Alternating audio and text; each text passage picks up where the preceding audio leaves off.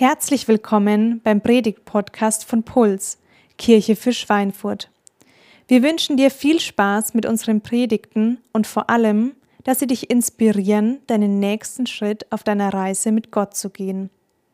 Wenn du Fragen hast oder eine Pulsgruppe suchst, dann melde dich gerne bei uns.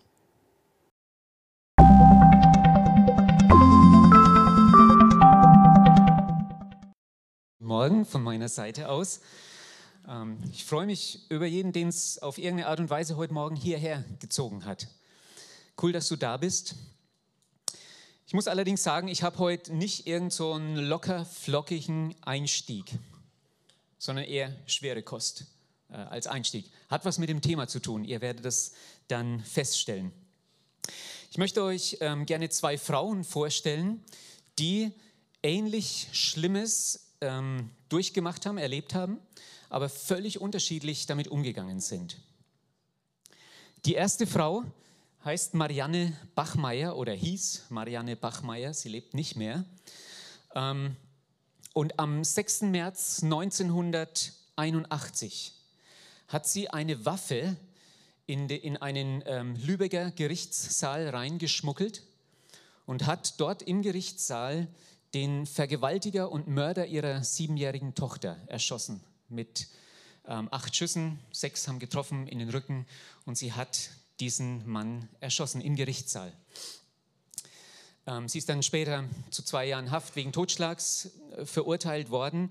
Und dieser Fall, der gilt eigentlich bis heute, also 40 Jahre später, gilt er als einer der, der spektakulärsten Fälle von Selbstjustiz in, in Deutschland, also in der Nachkriegszeit. Und ähm, das hat damals heftige öffentliche Diskussionen ausgelöst. Und sie, diese Frau, diese Mutter, hat auch viel Verständnis für ihre Tat äh, bekommen. Eine zweite Person, eine zweite Frau, Susanne Geske. Als ihr Ehemann Tillmann Geske sich am Morgen des 18. April 2007 von seiner Frau zur Arbeit verabschiedet, ahnt Susanne Geske nicht, dass sie ihren Mann nicht mehr lebend wiedersehen wird. Ähm, die beiden oder die Familie, auch Kinder, äh, haben in, in der Türkei gelebt und ähm, der Mann, Tilman Geske, war Sprachwissenschaftler und Theologe. Ähm, und er ist an diesem Tag an seinem Arbeitsplatz in, in einem kleinen Verlagshaus in der Osttürkei, Malatya hieß der Ort, ähm, ist er brutal ermordet worden. Zusammen mit zwei einheimischen Kollegen von fünf jungen Türken. Ähm, die hatten Interesse am christlichen Glauben vorgetäuscht und hatten dann einen Termin vereinbart und sind gekommen. Aber eben anstatt sich zu informieren ähm, über den christlichen Glauben, mh, mm, haben sie diese drei Männer gefesselt, diese drei Christen gefesselt, haben sie gefoltert und am Ende brutal ähm, umgebracht. Ein Jahr später hat äh, Susanne Geske ein Buch veröffentlicht mit dem Titel Ich will keine Rache, das Drama von Malatya. Und ähm, in, in diesem Buch kann man unter anderem nachlesen, dass sie sagt, vom ersten Moment an habe ich mich dazu entschieden, ihnen zu vergeben. Und sie hat vor der Weltpresse ähm, eine bewegende, äh, bewegendes Interview, eine bewegende Ansprache gehalten, die ist auch in dem Buch ähm, festgehalten, wo sie Folgendes gesagt hat. Wir sind in dieses Land gekommen, um ein normales Leben zu führen, genauso wie Türken als Muslime nach Deutschland gehen. Ich habe meinen Freund fürs Leben verloren und die Kinder ihren Vater. Aber ich weiß, dass Tillmann als Märtyrer im Namen Jesu Christi gestorben ist. Sein Blut ist nicht umsonst geflossen. Dies ist ein Neuanfang für, für Malatya und für die Türkei. Jesus hat am Kreuz für die Menschen um sich herum gebetet, Vater, vergib ihnen, denn sie wissen nicht, was sie tun. Und ich möchte dasselbe tun, schreibt Susanne Geske. Also zwei Frauen, zwei Schicksale, zwei Reaktionen. Und ich weiß nicht, was von beiden dich mehr schockiert. Was liegt uns näher? Welche Reaktion liegt uns näher? Ganz ehrlich, verstehen kann ich mehr die Reaktion von Marianne Bachmeier, was sie getan hat. Und ich glaube, das hängt mit, damit zusammen, dass in uns drin, ganz tief in uns drin, steckt ein, ein tiefes Bedürfnis nach Gerechtigkeit. Ein tiefer Wunsch, dass Unrecht, dass Bosheit, das Verbrechen bestraft werden muss. Menschen dürfen nicht einfach so ungeschoren davonkommen. Sie müssen bestraft werden mit einem angemessenen Urteil und je nachdem bei solchen Dingen dann mit lebenslänglich oder ich kann auch irgendwie nachempfinden, dass immer wieder eine Diskussion auch um die Todesstrafe geführt wird. Und oft kann das aber, was Menschen anderen Menschen antun, kann ja überhaupt nicht angemessen bestraft werden. Man kann das gar nicht irgendwie ähm, angemessen bestrafen. Und das führt dann zum Beispiel zu solchen verrückten Urteilen, die natürlich nur jurist, juristisch zu verstehen sind, was weiß ich, 120 Jahre ähm, Haft oder dreimal lebenslänglich oder so etwas. Das ist der Versuch, ein angemessenes Urteil zu sprechen auf das, was Menschen getan haben. Und ähm, ich glaube, damit hängt auch zusammen, dass ähm, heute die wahrscheinlich so die letzten Prozesse auch ähm, aus der Nazizeit geführt werden, dass zum Beispiel noch ja, steinalte, über 90-jährige KZ-Aufseher oder gerade jetzt vergangene Woche war das in den Medien eine KZ-Sekretärin, dass da ähm, Prozesse geführt werden und Schuld festgestellt wird damit hängt auch zusammen, dass äh, es zum Beispiel für die Angehörigen der Todesopfer bei der Love Parade in, in, Würz, äh, in nicht in Würzburg, in Duisburg, ähm, dass es für diese Angehörigen so schwer ist, weil nie jemand schuldig gesprochen wurde. Und es steckt in uns drin, dieser Wunsch nach Gerechtigkeit, dass ein Urteil gesprochen wird, dass Menschen ähm, die Konsequenzen tragen müssen und bestraft werden. Ja, ähm, es ist schockierend, was Menschen anderen Menschen antun können und auch oft auch antun. Aber es ist auch äh, oft schockierend, wenn Gnade gewährt wird. Und um Gerechtigkeit und wer welches Schicksal verdient hat und um schockierende Gnade geht es eben auch heute im, im letzten Teil dieser Predigtserie. Mm, Runaway, die äh, Eva hat es schon kurz genannt. Wir, wir kommen heute ins letzte und vierte Kapitel. Und ich habe für mich nochmal auch kurz zusammengefasst mit ein paar Stichworten, was, was bisher passiert ist.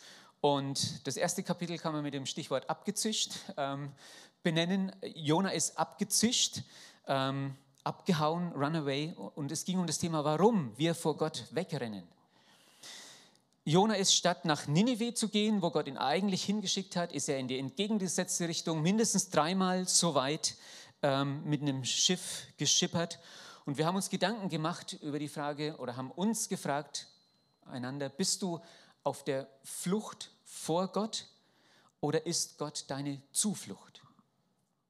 Gott will dir nichts heimzahlen, er will dich heimholen. Dann das zweite Kapitel, könnte man es äh, nennen, aufgefischt. Aufgefischt weil Jona in einem Sturm über Bord ging, nicht ganz freiwillig, er wurde über Bord gegangen und ähm, ist dann von, von einem großen, von einem sehr großen Fisch verschluckt worden und wieder ausgespuckt worden. Und es ging um das Thema, ähm, wie du beten kannst, wenn du am Boden bist, wenn du ganz tief unten bist. Und Jona war ganz tief unten, in jeder Hinsicht. Und äh, ein Kernsatz war, Gnade versteht man am besten, wenn man am Boden ist. Und Gnade bedeutet, was zu bekommen, was ich nicht verdient habe von jemandem, der es mir nicht schuldet. Dann das äh, dritte Kapitel habe ich mal genannt, abgeräumt, so wie beim Kegeln, ja, alle Neune abgeräumt, Volltreffer. Jona hat gepredigt in Ninive 40 Tage lang und die Leute haben an Gott geglaubt.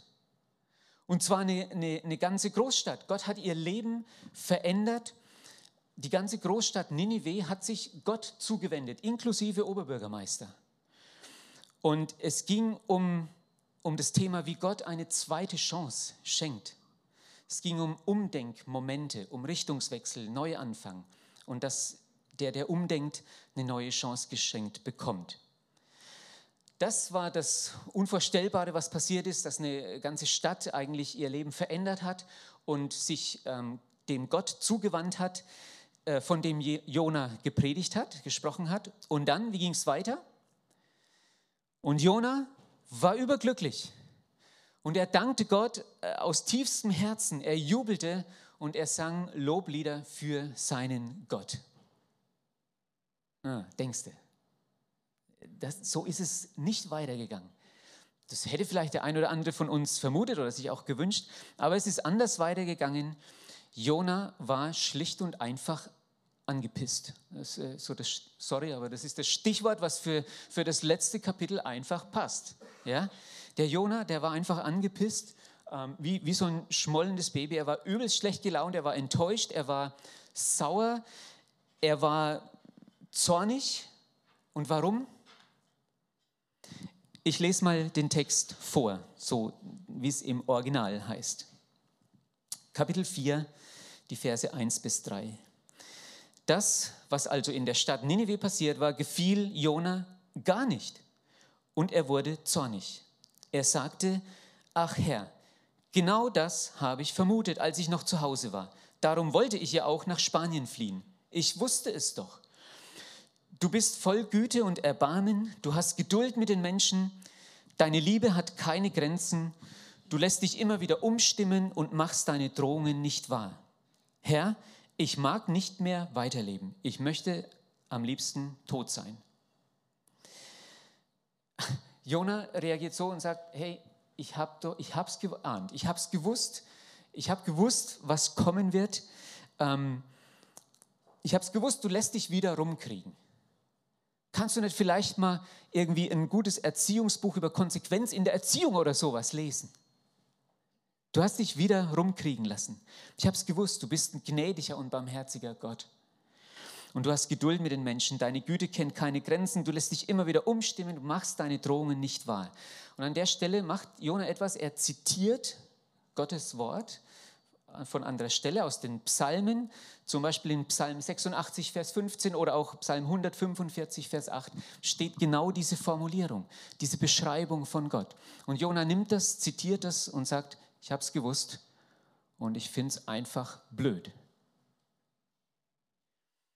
Die dürfen doch nicht einfach so davonkommen. Die Leute in Ninive, die Assyrer, die müssen bestraft werden. Diese für ihre Grausamkeit berühmt berüchtigten Assyrer. Ist es nicht ungerecht, wenn Gott gnädig ist? Mit denen. Und Jona ist nicht nur sauer, er ist schockiert über Gottes Reaktion, über Gottes Gnade. Und Gott stellt ihm dann eine Gegenfrage. Der Herr fragte ihn, hast du ein Recht dazu, so zornig zu sein, Jona? Ist das okay? Ist das richtig, dass du so zornig bist? Und seine trotzige Antwort ist, ja, das ist okay. Ich will sauer sein. Warum war, jo ich habe ein bisschen drüber nachgedacht, warum möglicherweise Jona so sauer war. Ich kann mir vorstellen, er hat sich irgendwie gefragt, wie stehe ich denn jetzt da? Er hat sich irgendwie wahrscheinlich blamiert gefühlt. Ich predige 40 Tage lang, Tag für Tag, predige ich die Zerstörung, das Gericht über die Stadt und dann passiert nichts. Wie stehe ich jetzt da? Und vielleicht hat er auch darüber nachgedacht, hey, was soll ich denn meinen eigenen Leuten, also denen in Israel, was soll ich denen erzählen, was hier abgegangen ist? Ähm, diese Götzendiener, die Assyrer, diese Schlechter, weil die echt massenweise Menschen abgeschlachtet haben, die lässt Gott ungestraft laufen. Womöglich marschieren sie demnächst bei uns in Israel ein. Und dann, dann gibst du Gnade für die Assyrer und bestrafst womöglich äh, deine Leute in Israel. Das kann doch nicht sein. Das gibt es doch gar nicht. Das ist unmöglich. Und ich weiß nicht, ob du schon mal sauer auf Gott warst. Das kann, ich kann mir das gut vorstellen, auch unabhängig davon, ob du bewusst mit Gott lebst oder nicht mit Gott lebst, aber dieses Gefühl, ähm, Gott nicht zu verstehen und sauer auf ihn zu sein, dass das Menschen immer wieder erleben. Äh, Menschen sind sauer auf Gott vielleicht, weil er in ihren Augen ungerecht ist oder weil er ihnen irgendwas nicht gegeben hat, was sie wollten oder weil er ihnen was genommen hat, was sie nicht hergeben wollten. Menschen sind manchmal sauer auf Gott, weil er ihnen das Leben so zumutet, wie es halt ist. Und warum war Jona so überzeugt davon, dass sein Zorn berechtigt ist? Er war deswegen so überzeugt, weil er verglichen hat. Er hat sich mit anderen verglichen. Er hat mal ein bisschen was auf die Waage gelegt. Auf die eine Seite der Waage hat er gelegt, was und wer er selbst ist. Ja? Ein Israelit, ein frommer Mann, einer, der gehorsam ist. Also zumindest beim zweiten Versuch.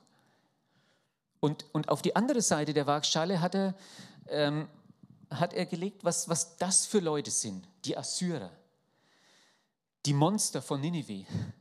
Das hat er gegeneinander äh, hat er angefangen abzuwägen oder abzuwiegen, zu vergleichen. Und da kam er eindeutig besser weg. Und ich sage mal so, in Filmen, eigentlich in ganz, ganz vielen Filmen ist ja immer sehr klar, zumindest nach einer Weile, sehr klar, wer die Guten sind und wer die Bösen sind. Aber im wirklichen Leben ist das, glaube ich, nicht so klar. Und ich äh, will euch mal ein Erlebnis von mir erzählen, was ich öfters habe. Ähm, ihr seht auf der Folie gleich ähm, einen, einen Tacho. Ich bin viel unterwegs mit dem Auto und das ist also mein Tacho.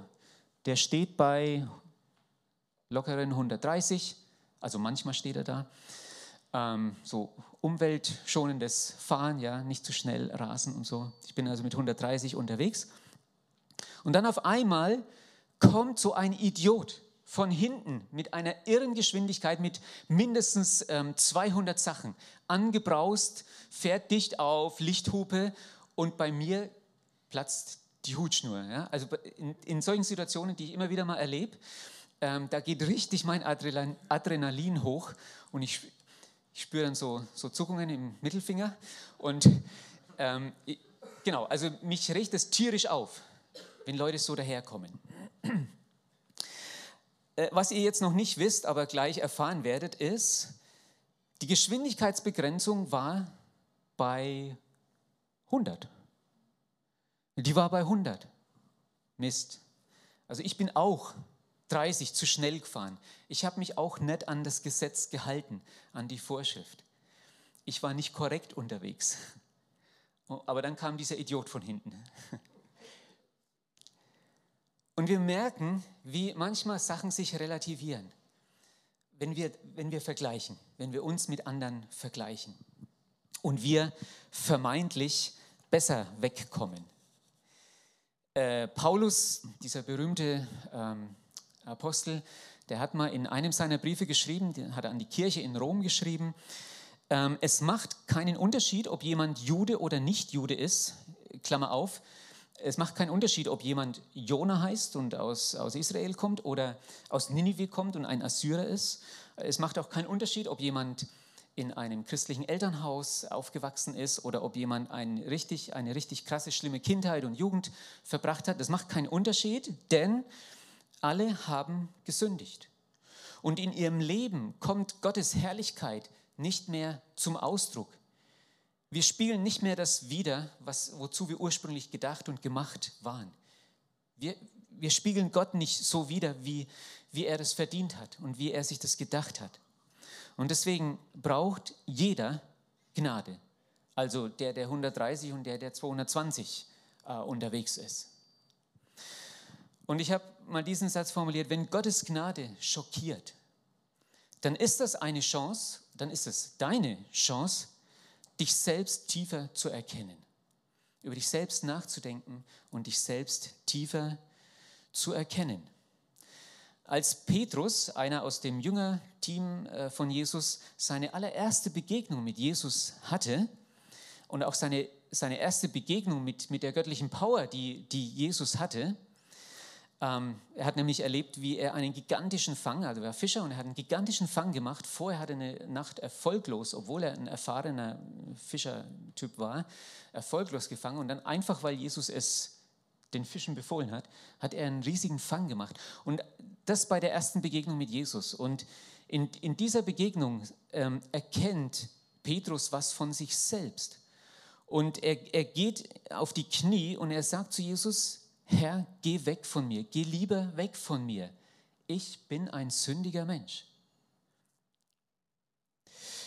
Und ähm, ein, ein Theologe, äh, Dietrich Bonhoeffer, zur Nazizeit auch, ein Theologe des Widerstands, er hat geschrieben, äh, erscheint mir meine Sünde, meine eigene, ne, noch irgendwie im Vergleich zu den Sünden anderer geringer oder weniger verwerflich, weniger schlimm, dann erkenne ich überhaupt noch nicht meine äh, Sünde. Also was er damit meint, ähm, wer sich noch vergleicht und, und ähm, meint dabei gut wegzukommen, der hat, so sagt es Paulus und so sagt es auch Bonhoeffer, der hat eigentlich noch nichts verstanden. Der hat nicht, noch nichts verstanden, was Sünde ist. Der hat noch nichts verstanden, wer Gott ist. Der hat noch nichts verstanden von der Größe Gottes und von der, von der Heiligkeit Gottes. Der hat nichts davon verstanden, dass der Gedanke, dass ich Gott nicht oder jedenfalls nicht so dringend brauche wie vielleicht andere, ähm, dass, dass gerade dieser Gedanke die eigentliche Sünde ist, die eigentliche Schuld. Und dass deswegen jeder Gnade braucht.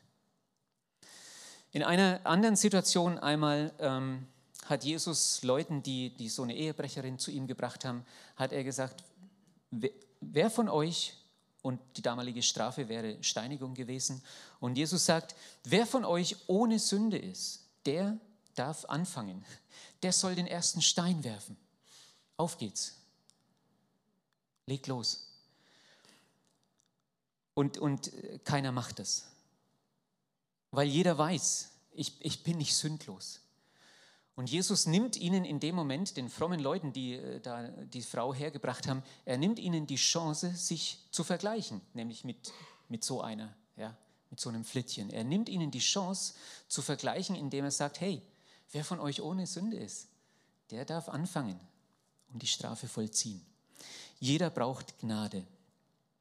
Und wenn Gottes Gnade schockiert, dann ist es deine Chance, dich selbst tiefer äh, zu erkennen.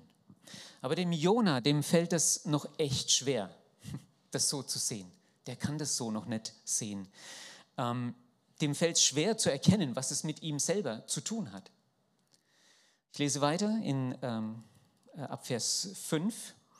Jona verließ die Stadt Ninive in Richtung Osten. In einiger Entfernung hielt er an und machte sich ein Laubdach. Er setzte sich darunter in den Schatten, um zu sehen, was mit der Stadt geschehen würde.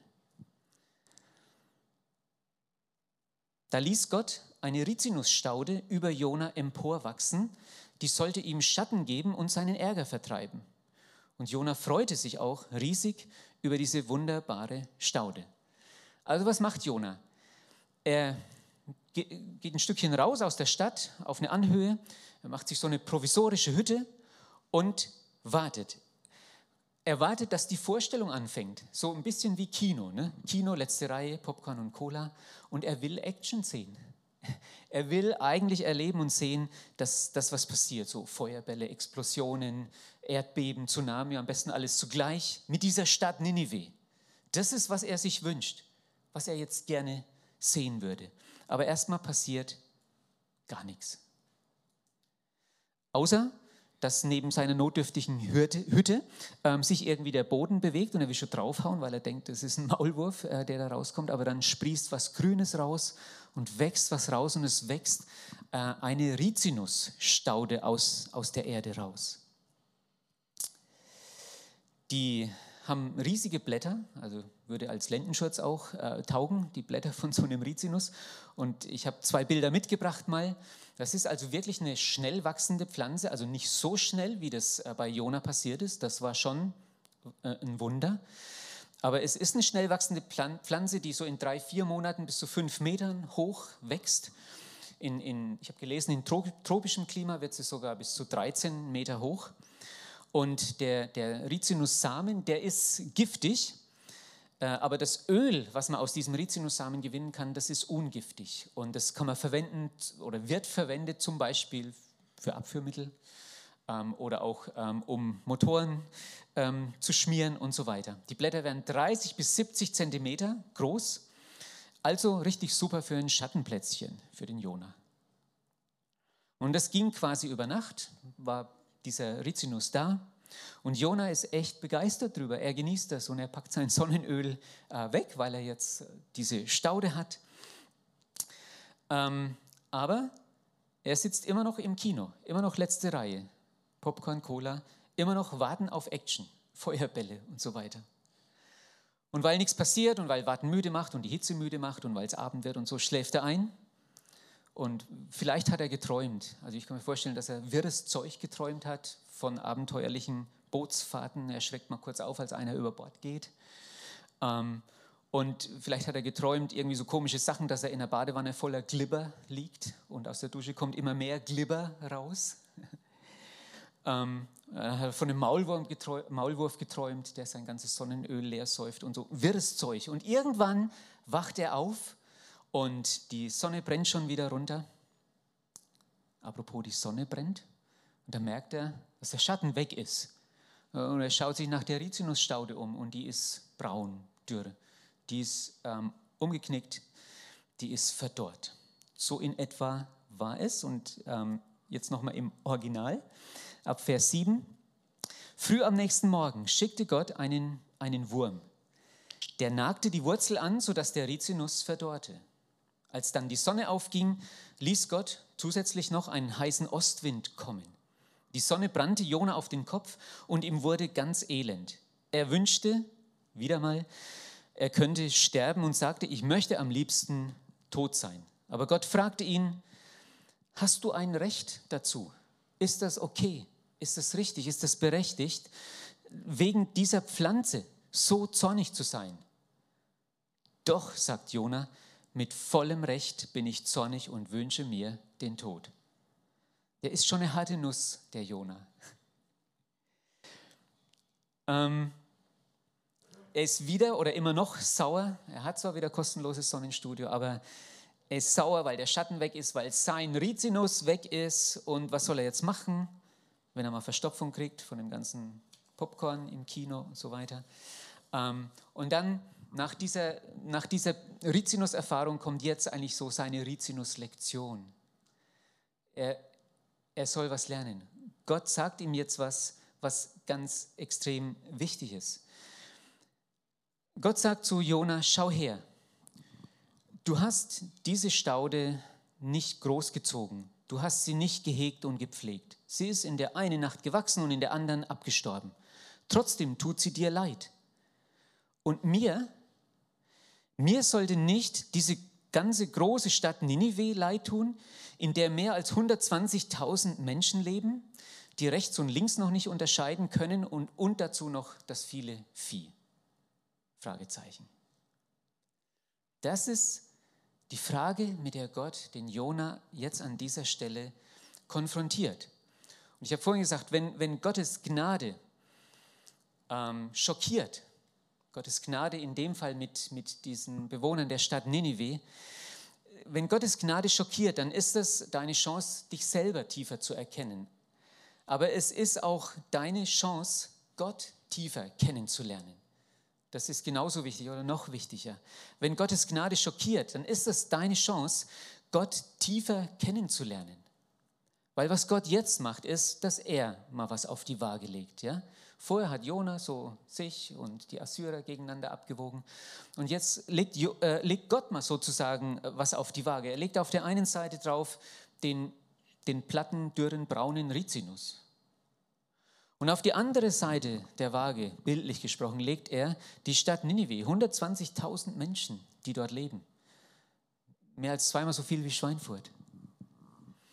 Und er fragt, hey, was wiegt wie schwer? Und er, er fordert den Jona heraus und sagt, hey, was hast du denn für einen Einsatz gebracht für den Rizinus? Null, kein. Und wie lange hat es gebraucht, bis, bis der da war? Ja, über Nacht. Und über Nacht war er wieder weg. Wie ist es mit der Stadt Ninive? Und er hat gefragt nach der Würde und nach dem Wert. Was, was ist die Rizinusstaude wert? Und was, sind, was ist ein Mensch wert? Und was sind 120.000 Menschen wert? Und was ist ihre Würde? Und am Ende dieser vier Kapitel von dem Buch Jona steht ein Fragezeichen. Also es ist ein offener Schluss, ein offenes Ende. Es endet mit einer Frage, die Gott stellt, dem, Gott dem Jona stellt. Und wir wissen leider nicht, wie, Jona weiter damit umgegangen ist, wie er reagiert hat. Wir, wir wissen nicht, ähm, ob er über sich selbst was verstanden hat. Wir wissen nicht, ob er Gott wirklich ähm, tiefer kennengelernt hat. Wir wissen nicht, wie es mit ihm weitergegangen ist. Aber weil das so eine offene Frage ist, glaube ich, ist, bleibt die Frage oder das Fragezeichen eben auch stehen für uns oder bis, bis zu uns heute bleibt dieses Fragezeichen stehen und, und stellt uns die Frage, hey, wie reagierst du auf Gottes Güte, auf Gottes Barmherzigkeit, auf was Gott Menschen anbietet? Wie reagierst du darauf? Wie gehst du damit um? Und dass diese Jonah-Story, von der ich übrigens glaube, dass sie eine historisch, äh, historische Geschichte ist, ähm, dass sie so offen endet, das hat noch einen anderen Grund. Es gibt nämlich noch eine andere, noch eine größere Dimension der Bedeutung dessen, was damals passiert ist. Das, das hatte eine wichtige Bedeutung für die, vor allem für die 120.000 Menschen dieser Stadt. Aber es hat noch eine Dimension darüber hinaus und ähm, ist quasi sowas wie ein, wie ein, wie ein Schatten, so wie ein, wie ein Vorbild, so wie ein Preview auf das, was mit Jesus gekommen ist und was durch Jesus passiert ist. Und diese schockierende Gnade Gottes, die in Jesus sich gezeigt hat und sichtbar geworden ist. Dafür ist es ein Vorzeichen und Jesus selber hat das genau so ähm, gedeutet als er einmal sagt, ich lese aus dem Matthäusevangelium Kapitel 12 ähm, ab Vers 38. Die Situation ist folgende. Einige Gesetzeslehrer und Pharisäer, also fromme Menschen, sagten zu Jesus, wir wollen von dir einen eindeutigen Beweis dafür sehen, dass du von Gott beauftragt bist, also eine Legitimation. Und Jesus erwiderte, wie falsch sind doch diese Leute, also die ihm diese Frage stellen.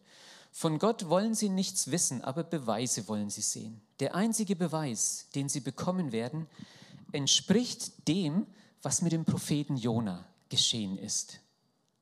So wie Jona drei Tage und drei Nächte im Bauch des Fisches war, so wird auch der Menschensohn, damit bezeichnet Jesus sich selber, ähm, so wird auch der Menschensohn drei Tage und drei Nächte in der Tiefe der Erde verborgen sein. Am Tag des Gerichts wenn Gott eines Tages ähm, Gericht übt, werden die Bewohner von Ninive aufstehen und die Menschen von heute anklagen. Denn als Jona sie warnte, haben sie damals ihr Leben geändert. Und hier steht ein größerer als Jona, sagt Jesus, als er diese Worte spricht. Hier vor euch steht ein größerer als Jona. Also, er sagt, es gibt eine größere Dimension. Ich ich, Jesus, bin der größere Jona. Ich bin auch der bessere Jona.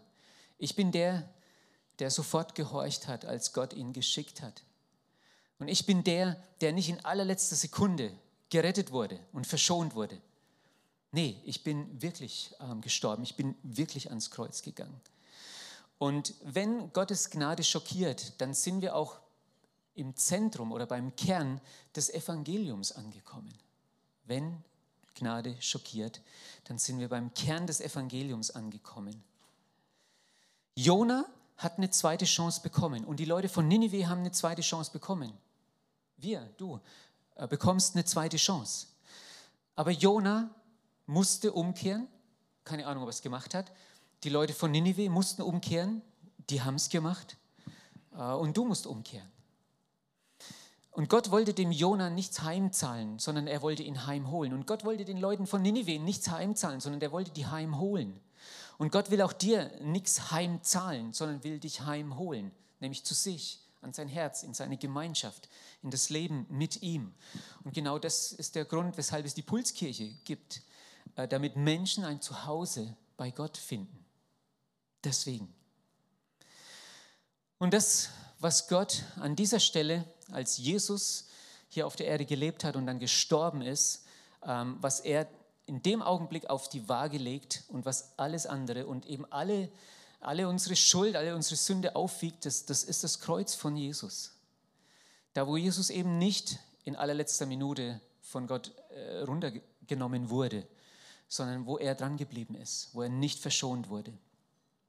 Das ist der Einsatz, den Jesus gebracht hat der wiegt alles auf. Ja, es ist so, Menschen dürfen nicht einfach so ungeschoren davonkommen. Das sagt uns unser Herz irgendwie und das sagt auch Gott. Menschen dürfen nicht einfach ungeschoren davonkommen. Es gibt nicht so billige Gnade. Oh, Schwamm drüber, redet man nicht mehr drüber. Aber das, was Jesus anbietet und weshalb er der größere und der bessere Jona ist, das sagt, hey, ähm, ich nehme das auf mich. Ich nehme die Konsequenz auf mich. Ich trage das, ich trage die Strafe, damit du diese Strafe nicht äh, tragen musst. Jeder braucht Gnade, das haben wir festgestellt, ja. Der, der 120 und der, der 220 fährt. Ähm, jeder braucht Gnade und Gott hat für jeden Gnade. Das ist die Message aus dem Buch Jona und das ist die Message, die Jesus hatte. Gott hat Gnade für jeden, der es in Anspruch nehmen will, für jeden, der dem glaubt, was Jesus sagt. Gnade bedeutet, etwas zu bekommen, was ich nicht verdient habe, von jemandem, der es mir nicht schuldet. Das ist Gott. So ist Gott. So will Gott mir und dir begegnen. Wir haben jetzt noch, eine, noch mal eine Zeit mit gemeinsamen Liedern und ähm, du kannst diese Zeit, nachdem ich gleich noch ein Gebet gesprochen habe, du kannst diese Zeit einfach ähm, ja, zuhören, nachdenken. Du kannst selbstverständlich gerne auch mitsingen, mitbeten und es gibt auch die Möglichkeit, während dieser Zeit ähm, der Lieder und des Singens dann ähm, nach dort hinten zu gehen. Hinter dieser Säule im Raum steht ein Tisch und dort ähm, sind so Brote, ähm, so Matzenbrote, trockene Brote und das sind auch so kleine Becher, so Einzelbecher, Einzelkelche. Und wir wollen heute das Abendmahl feiern miteinander. Das Abendmahl ist was, was Jesus äh, initiiert hat, was er eingesetzt hat, ähm, damit Menschen das immer und immer wieder machen, weil er weiß, dass wir Menschen Rituale lieben und auch Rituale brauchen. Aber wir wollen es nicht einfach als ein Ritual abspulen, sondern mit ganz, ganz wachem Sinn und ganz offenem Herzen irgendwie ähm, machen. Und Jesus hat gesagt, wenn ihr davon trinkt und davon esst, dann erinnert das an den Einsatz, den ich in die Waagschale geworfen habe. Dann erinnert es an den Preis, den ich bezahlt habe. Ähm, dann erinnert es an die schockierende Gnade, die Gott durch mich dir anbietet. Und wenn du davon isst und trinkst, dann denk dran, was es mich gekostet hat, ähm, dass einfach mein Leib zermartert wurde ähm, am Kreuz, dass mein Blut geflossen ist. Das ist, woran ihr euch erinnern sollt, und zwar immer und immer wieder. Und dieses Angebot besteht ähm, für jeden, der sagt, ja, das glaube ich, das ist meine tiefe Überzeugung. Und das, aber auch für jeden, der sagt, ja, heute will ich anfangen, äh, dem zu vertrauen. Heute will ich anfangen, das zu glauben. Und dann bist du herzlich willkommen, nach hinten zu gehen, auch während der Zeit und ähm, von dem Wein und von dem Kelch zu nehmen. Ich